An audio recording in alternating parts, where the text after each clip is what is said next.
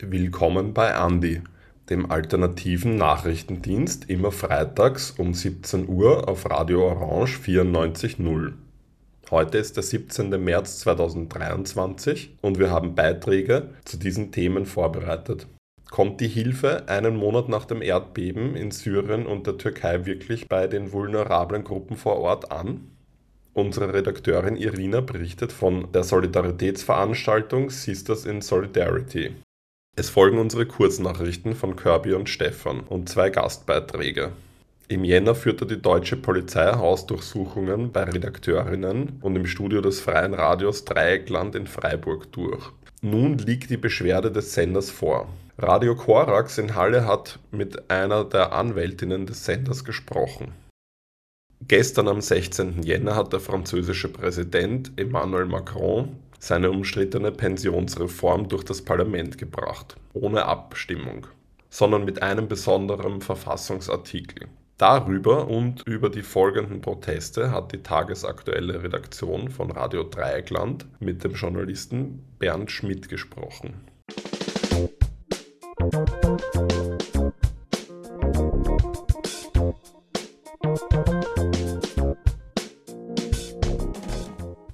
wunderschönen guten Abend. Äh, herzlich willkommen zu unserer Frauentagung. Letzten Donnerstagabend einem Tag nach dem feministischen Kampftag am 8. März hat im Musikquartier in der Maria-Hilfer-Straße eine Solidaritätsveranstaltung angesichts der Lage in den betroffenen Erdbebengebieten in der Türkei und Syrien stattgefunden.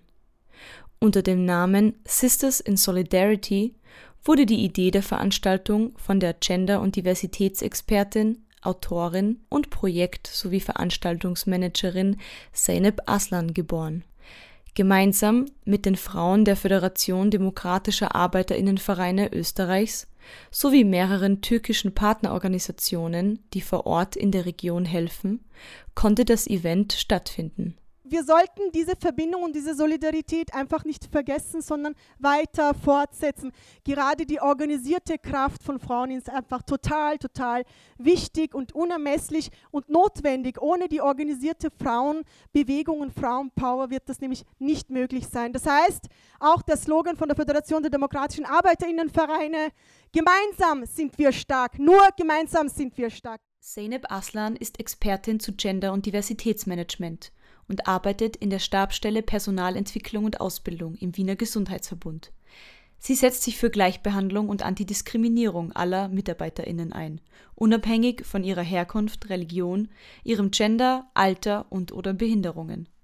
Neben dieser Vollzeitanstellung ist sie in mehreren Nichtregierungsorganisationen und Organisationen zu gesellschaftlich relevanten und vor allem frauenpolitischen Themen aktiv und nebenbei organisiert sie Veranstaltungen und Vernetzungstreffen, wie eben dieses, zu den verheerenden Erdbeben in der Türkei und Syrien. Ich denke, wir diskutieren in Wien viel zu wenig darüber, obwohl wir ganz starke Communities hier haben, die äh, auch davon betroffen sind, zumindest indirekt, weil ihre Angehörigen betroffen sind. Nicht nur die Kurden und Kurdinnen, sondern auch natürlich Aleviten und Alevitinnen und überhaupt Menschen aus der Türkei, die hier in Österreich leben, äh, die sich schon fragen und das nicht erst seit jetzt, schon, schon länger, äh, wieso wir hier gegenüber einem NATO-Staat, wie es die Türkei ist, keine klaren Worte finden, wie wir wir sie zum Beispiel in Bezug auf Russland finden. Äh, es geht nämlich hier um einen eklatanten und einen offenkundigen Völkerrechtsbruch. Die Nationalratsabgeordnete Eva Ernst Zidic kritisiert die Tatenlosigkeit der EU gegenüber Erdogan. Denn die menschenrechtswidrigen Vorfälle sind nichts Neues. Seit Jahren werden Menschen in der Türkei systematisch unterdrückt und offensichtlich angegriffen. Und Europa weiß darüber Bescheid. Und es kommt permanent zu irgendwelchen Angriffen. Und jedes Mal, wenn ich dort bin, dann bin ich umgeben von zehn Kalaschnikows, die Panzerwagen, die mich versuchen halt irgendwie zu beschützen, wo ich mir denke, wenn er will, äh, wissen sie ganz genau, wo ich bin. Und das Einzige, was mich rettet, ist vielleicht mein Diplomatenpass, weil sie sich denken, okay, man will sich dann doch vielleicht mit Europa nicht anlegen. Aber die Menschen dort leben alles andere als in Sicherheit. Erdogan hat Europa in seiner Hand. Mit den Flüchtlingsströmen, von denen Europa nichts wissen will. Stattdessen wird dem Präsidenten weiterhin Geld in den Rachen geschoben, damit er sich weiter um dieses Problem kümmert. Ein Problem, das er selbst eigentlich geschaffen hat, in dem kurdische und andere Menschengruppen ausgeschlossen und verfolgt werden, meint Eva Ernst Zedic. Leider könne man auch nicht davon ausgehen, dass Spenden an wahllose Organisationen auch wirklich dort ankommen, wo das Geld gebraucht wird. Das heißt, diese humanitäre Hilfe, die wir leisten, auch in Europa, gut gemeint, kommt genau bei diesen vulnerabelsten Gruppen dort erstens gar nicht an und äh, man hat dort äh, auch natürlich Bauten erstellt, äh, die ähm, sehr leicht durch so ein Erdbeben äh, dem Erdboden gleichgemacht worden sind. Kurdische und andere von vornherein benachteiligte Gebiete waren vom Erdbeben besonders schwer getroffen. Währenddessen blieben Häuser von regierungsnahen Personen verschont. Hier sehe man die Prioritäten und Absichten der Erdogan-Regierung, erklärt Eva Ernst Zidic.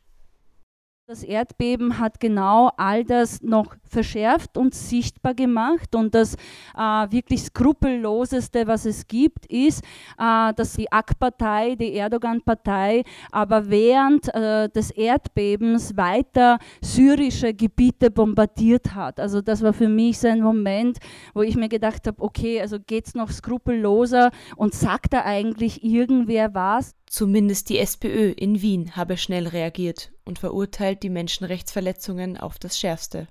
Marina Hanke ist im Gemeinderatsausschuss für europäische und internationale Angelegenheiten sowie Vorsitzende der Wiener SPÖ-Frauen. Deswegen war es äh, uns, also eigentlich meinen Kolleginnen auf Bundesebene, der Katharina Kurarowitz und auch der Petra Bayer, sehr wichtig, ähm, sich da eben von Anfang an klar zu positionieren, eh auch schon davor und äh, diese, die, diesen Völkerrechts- äh, Skandal eigentlich ähm, anzusprechen und auch ganz klar zu verurteilen. Was wir mitbekommen haben, ist, dass Erdogan sich äh, dargestellt hat als der große Retter zum Teil und ähm, irgendwie als der Vaterstaat, der ja aber eben offensichtlich nicht da ist, ähm, inszeniert hat, während wir auf der anderen Seite erlebt haben, dass äh, Hilfslieferungen eingezogen worden sind, äh, damit Profit gemacht worden ist und dass natürlich gerade ähm, in kurdischen Gebieten, in alevitischen Gebieten ähm, einfach Hilfsleistungen nicht angekommen sind. Und das ist kein Zufall, das ist äh, nichts, was einfach irgendwie passiert ist in der Situation, wo man jetzt vielleicht nicht genau wusste oder irgendwas, sondern das ist ganz bewusst entschieden worden. Es gehe um Macht und Profit, selbst in Zeiten wie diesen. Veranstalterin Zeynep Aslan erzählt von staatsnahen Hilfsorganisationen. Also zum Beispiel der türkische Rote Halbmond, die kriegen Spenden von uns, auch eine sehr staatsnahe Einrichtung, also staatliche Einrichtung. Die kriegen Spenden von uns. Mit diesen Spenden kaufen sie oder lassen sie Sachen produzieren und das verkaufen sie äh, an die NGOs weiter. Also selbst in der Erdbebenzeit haben sie mit unseren Spenden Geschäfte gemacht. Ja? Also so funktioniert das. Christina Tamas findet ganz klare Worte zu den Hintergründen solcher bestehender Missstände. Es gilt, dieses kapitalistische, imperialistische System zu bekämpfen. Die stellvertretende Bundesvorsitzende für den gewerkschaftlichen Linksblock ist Mitglied im Zentralkomitee der Frauenorganisation im Weltgewerkschaftsbund. Sie ruft zu einer Bekämpfung der Symptome auf.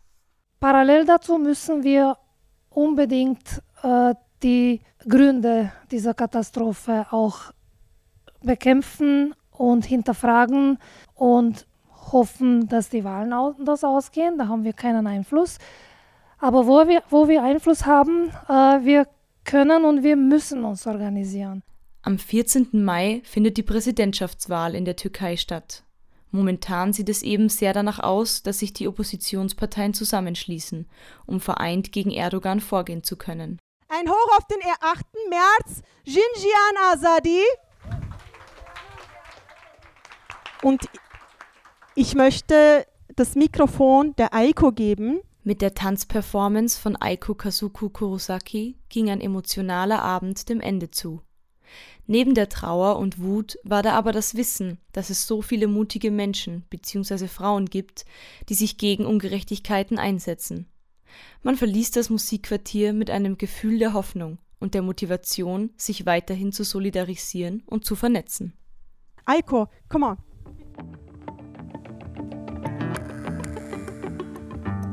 die Musik, das ist von einer iranischen Musikerin, Tahir Nourani heißt sie.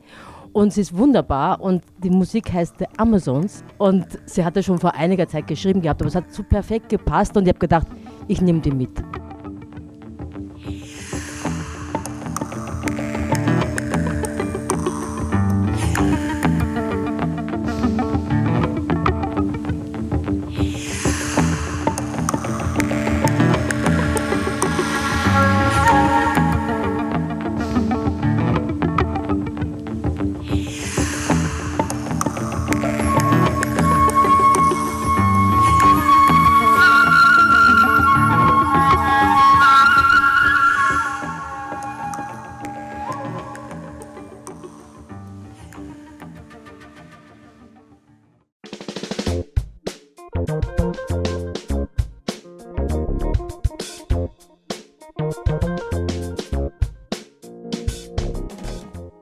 Erste Verurteilung wegen Beihilfe bei einer Abtreibung.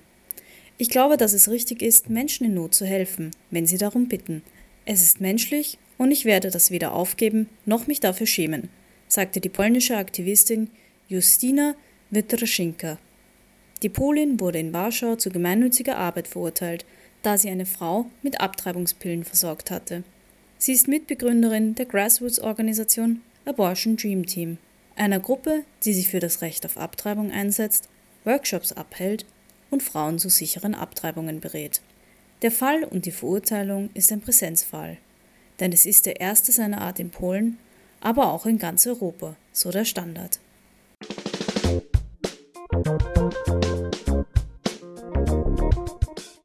NGO berichtet über antimuslimischen Rassismus in der österreichischen Politik. SOS Mitmensch hat in der vergangenen Woche ihren Bericht über antimuslimischen Rassismus in Österreichs Politik veröffentlicht. Darin dokumentiert die NGO die Ausgrenzung und Abwertung von Musliminnen durch bedeutende politische AkteurInnen. Anders als die Berichte der Dokumentationsstelle Islamfeindlichkeit und antimuslimischer Rassismus und der Antirassismusstelle Zara betrachtet der Bericht von SOS Mitmensch nicht die alltäglichen Übergriffe, sondern politische Kampagnen. Die Ergebnisse des Berichts sind eindeutig. Besonders die FPÖ setzt auf Ausgrenzung, Abwertung und Hass gegen Musliminnen. Aber auch durch ÖVP-PolitikerInnen und staatliche Stellen wird antimuslimischer Rassismus in die Öffentlichkeit getragen. Das stelle sowohl eine Gefahr für die Betroffenen als auch für unsere Demokratie dar, auch weil es keine breite politische Ächtung antimuslimischer Äußerungen in Österreich gäbe. Der ganze Bericht steht auf der Website sosmitmensch.at zum Download bereit.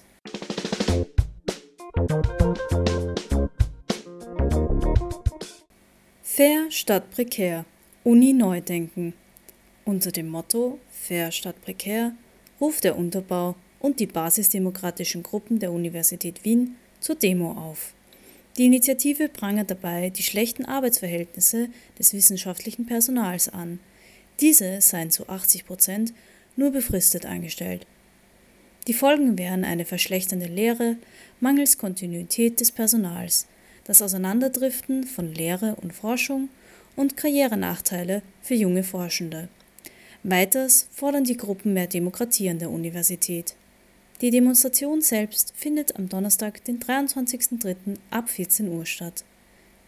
Des Weiteren will die Initiative durch den Tag der prekären Lehre und Forschung am kommenden Dienstag ebenfalls auf die Thematik hinweisen.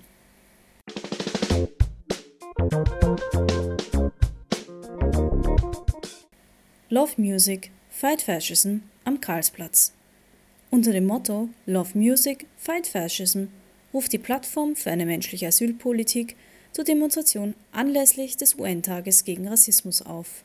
Das Bündnis aus zahlreichen NGOs und politischen Organisationen will mit dieser Kundgebung ein Zeichen der Zivilgesellschaft gegen den stetigen Rechtsruck in der österreichischen Politik setzen. Am morgigen Samstag, den 18. März, gibt es am Wiener Karlsplatz ab 15 Uhr Redebeiträge und Musik, unter anderem von Gina Disobey und Harry Stoiker.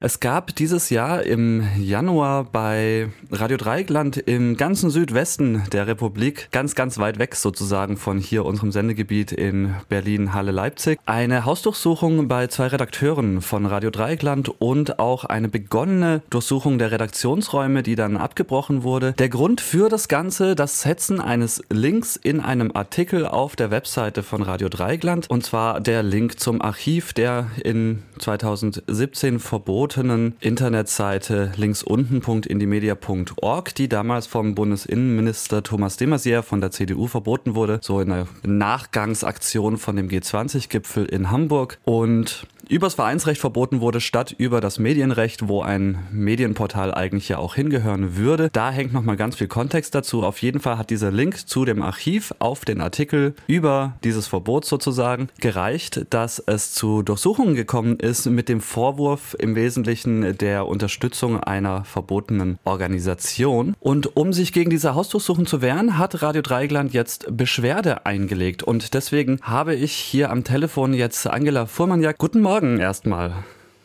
Guten Morgen. Und Sie unterstützen Radio Dreigland bei dieser Beschwerde als Anwältin tatsächlich ganz konkret. Und jetzt ist diese Beschwerde eingereicht und ich glaube, die wenigsten Leute kennen sich wahrscheinlich so in den juristischen Phasen und Schritten aus. Ich weiß, dass nach der Hausdurchsuchung gab es schon mal den Versuch, praktisch die Unrechtmäßigkeit festzustellen. Das wurde abgelehnt. Jetzt wurde offiziell Beschwerde beim Landgericht Karlsruhe eingereicht. Was heißt das ganz genau? Vielleicht muss ich ganz kurz ein bisschen was zum Verfahrensgang zunächst mal sagen.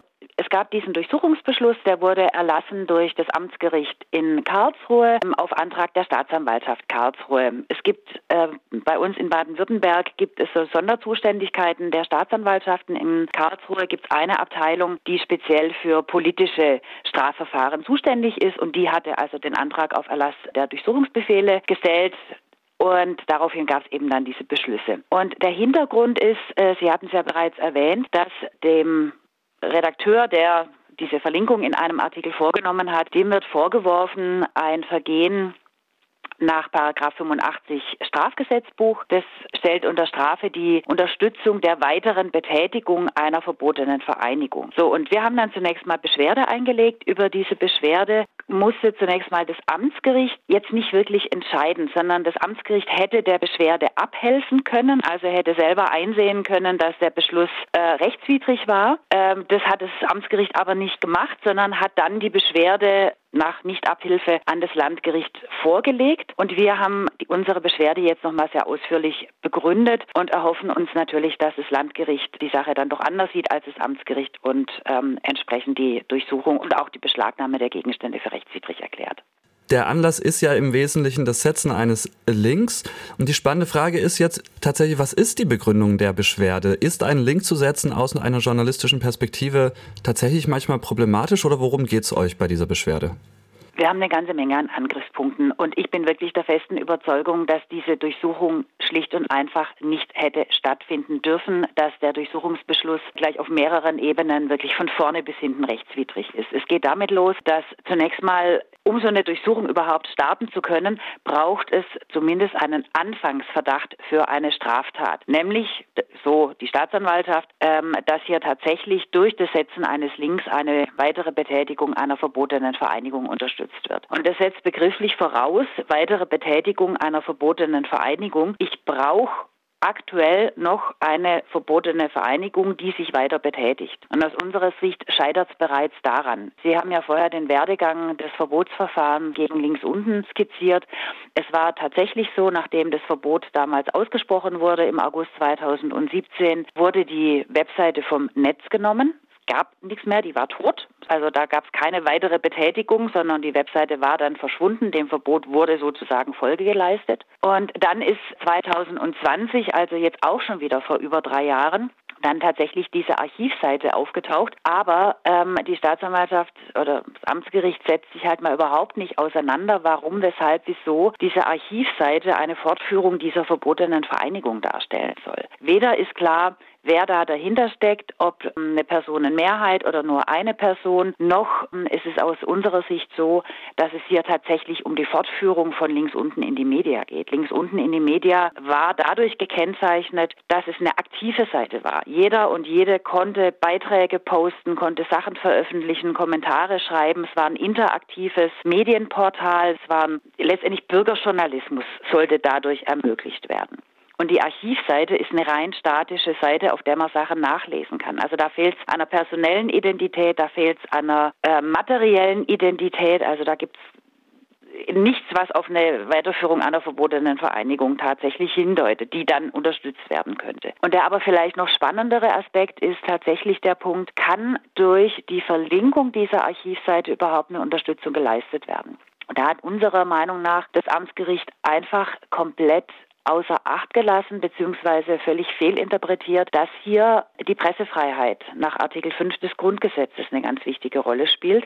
Aus unserer Sicht ist Radio Dreieckland mit dem Artikel in dem die Verlinkung enthalten war, seiner Pflicht, seiner Aufgabe nachgekommen, nämlich Journalismus zu betreiben, sprich zu informieren über relevante Sachverhalte, sich damit auseinanderzusetzen und Informationen bereitzustellen. Und in dem Kontext kann eine Verlinkung nicht ohne weiteres strafbar sein, sondern es müsste wirklich dargelegt werden, dass durch die Verlinkung sich die Inhalte dieser problematischen Webseite oder problematische Inhalt zu eigen gemacht werden, dass der Beitrag sich damit solidarisiert, dass er damit tatsächlich eine Unterstützung leistet. Und daran fehlt es in diesem Beitrag halt schlicht und einfach auch. Es gibt ja auch tatsächlich schon eigentlich sehr, sehr eindeutige Urteile zu der ja, Pressefreiheit im Wesentlichen auch von freien Radios, wie zum Beispiel auch schon im Kontext der Hausdurchsuchung beim FSK in Hamburg vor einigen Jahren, was ja sogar vom Verfassungsgericht dann am Ende diskutiert wurde. Und ich frage mich so immer ein bisschen, es gibt ja eigentlich eine ganz relativ eindeutige Rechtslage. Dann gibt es immer wieder mal irgendwie so ein polizeiliches Agieren, wo irgendwie so ein bisschen klar ist, dass das etwas zu weit geht. In diesem Fall, ja, könnte man sagen, relativ eindeutig. Und dann bleibt irgendwie immer nur so die Möglichkeit, es dann im Nachhinein als nicht rechtens rauszustellen, was immerhin den Vorteil hat, dass auf jeden Fall alle Datenträger, die beschlagnahmt wurden, zurückgegeben werden und dergleichen. Aber ich frage mich immer, ob da nicht auch mehr möglich ist, um praktisch perspektivisch da auch ein sorgfältigeres Vorgehen von ermittelnden Staatsanwaltschaften zu erreichen. Na, ich denke schon, dass erfolgreiches juristisches Vorgehen natürlich einen gewissen Warneffekt hat. Ne? Wenn eine Staatsanwaltschaft sich da mal sozusagen in die Nesseln gesetzt hat, glaube ich schon, dass sie beim nächsten Mal vorsichtiger sein wird. Und es spricht sich natürlich rum. Also solche Entscheidungen, die bleiben ja nicht im luftleeren Raum hängen, sondern eine andere Staatsanwaltschaft wird sich in Zukunft natürlich dann mit den Entscheidungen auseinandersetzen, die jetzt in unserem Verfahren ergehen werden und sich daran orientieren. Also von dem her finde ich juristisches Vorgehen da wirklich einen ganz, ganz wichtigen Puzzlestein oder Puzzleteilchen in einem Vorgehen. Aber natürlich muss der politische Raum da beackert werden. Ja, es geht tatsächlich einfach nochmal um die Frage, welche Bedeutung hat das Grundrecht der Pressefreiheit? Und wir hatten das jetzt in den letzten Jahren auch auf ganz anderen Ebenen dass massive Angriffe auf die Pressefreiheit stattfinden. Fangen wir mal an mit dem Infragestellen des öffentlich-rechtlichen Rundfunks aus unter anderem AfD-Kreisen und nicht nur aus AfD-Kreisen. Es geht weiter mit Angriffen auf Journalistinnen und Journalisten bei irgendwelchen Querdenker-Demos oder Nazi-Demos. Und es endet eben nicht bei jetzt dieser Durchsuchung gegen Radio Dreieckland. Und da muss, glaube ich, im politischen Raum einfach auch nochmal mehr Lobbyismus betrieben werden für die Bedeutung, für die Wichtigkeit der Pressefreiheit und der Arbeit und Tätigkeit der Presse an sich.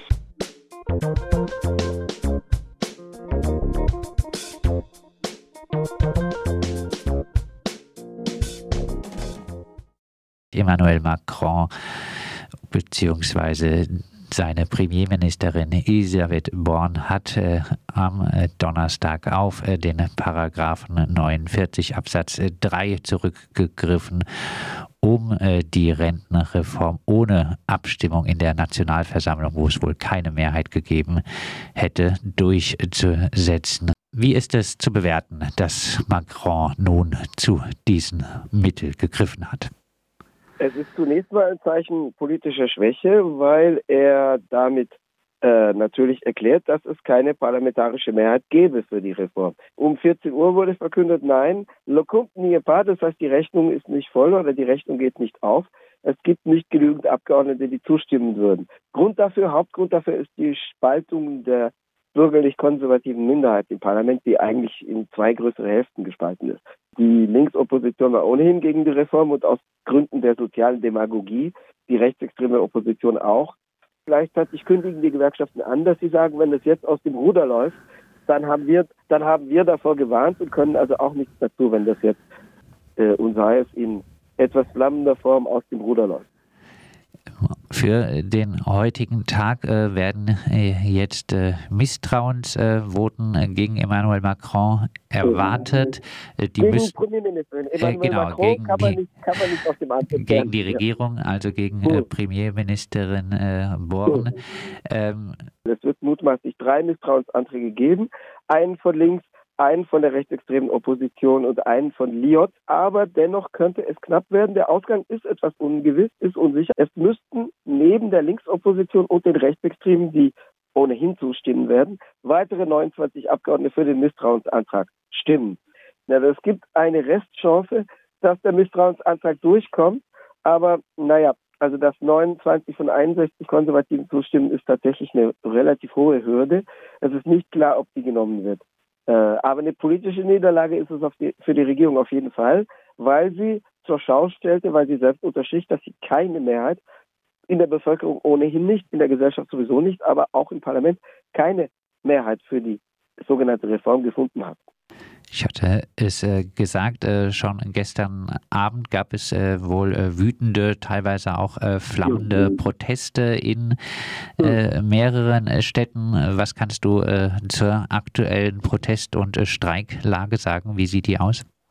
Also tatsächlich, es hat das, was man in etablierten Medien wohl Ausschreitungen als Ausschreitung bezeichnet, gegeben. Es gab im, im Wesentlichen Übergriffe auf städtisches Mobiliar und auf, ähm, naja, es liegen 8000 Tonnen unabgeholte Abfälle in der Stadt herum, weil äh, die Müllabfuhr streikt seit nunmehr anderthalb Wochen. Davon ging einiges in Flammen auf. Das ist keine ökologische Wohltat, aber es ist zu verzeichnen, dass es so war. In Paris kam es zu 217 Festnahmen. Zu ähnlichen, in Anführungszeichen, Vorfällen kam es in Rennes, in Nantes. Gut, das sind beides Hochstädte, Hochburgen. Beide Städte sind Hochburgen der anarcho-syndikalistischen, anarchistischen Bewegung in Frankreich, aber auch in anderen Städten wie Marseille, äh, in Lille, äh, also durchaus in verschiedenen Städten mit auch unterschiedlichen politischen Hintergründen. Also es ist natürlich damit zu rechnen, dass in unterschiedlicher Hinsicht, was unterschiedliche Aktionsformen betrifft, jetzt der Beschluss der Regierung Öl ins Feuer gießt. Und zumindest klar ist, dass das Argument, das da lauten würde, jetzt ist es ja demokratisch abgestimmt, nicht greifen wird. Dann äh, als äh, Abschlussfrage, äh, ähm, mhm. Stichwort Öl ins Feuer gießen. Ja, wie geht's weiter? Ist es also nicht zu befürchten, dass äh, die Gesetzesverabschiedung, wenn dann auch am Montag vielleicht die Misstrauensvoten überstanden sind, äh, dass äh, diese Gesetzesverabschiedung der Protestbewegung den Stecker zieht? Als solche nein weil sie keine, keine gesellschaftliche und politische Legitimität genießt, weil klar ist, dass es eine einseitige Entscheidung der Exekutive ist, die bestenfalls durch die Gespaltenheit der Opposition davonkommt. Ähm, was natürlich auf der anderen Seite äh, in die Waagschale äh, geworfen ist, ist äh, das Risiko einer Ermüdung, äh, weil natürlich Streiktage den Lohnabhängigen Geld kosten. Es gibt zwar Refinanzierung, also Kostenerstattung für Streikende, aber die bei weitem die, den Ausfall von Lohn und Gehalt nicht ersetzt. Es gibt also keine institutionalisierten Streikhaften. Historisch war es so, dass Lohnabhängige entweder sogar stolz drauf waren, weil sie was für die für die gemeinsame Sache geben, dass sie selber die Lohntage bezahlen oder dass man dann, früher hat das Kräfteverhältnis das eher erlaubt, dass heute den Arbeitgeber in einem Zweitstreik, in einem Nachstreik zur Zahlung zwingt. Heute verlieren die Leute Geld durch Streiken. Das heißt, es ist zu erwarten, dass sich vielleicht die Sache von Streiks wegverlagert zu Druck auf der Straße, Blockaden, direkten Aktionen. Das ist möglich, damit ist zu rechnen. Die Gewerkschaften haben es vorher angekündigt, mit halb warnendem Ton, dass sie sagen, die Regierung wird sich dann selber zuzuschreiben haben, wenn Sachen, die sich unserer Kontrolle entziehen, passieren.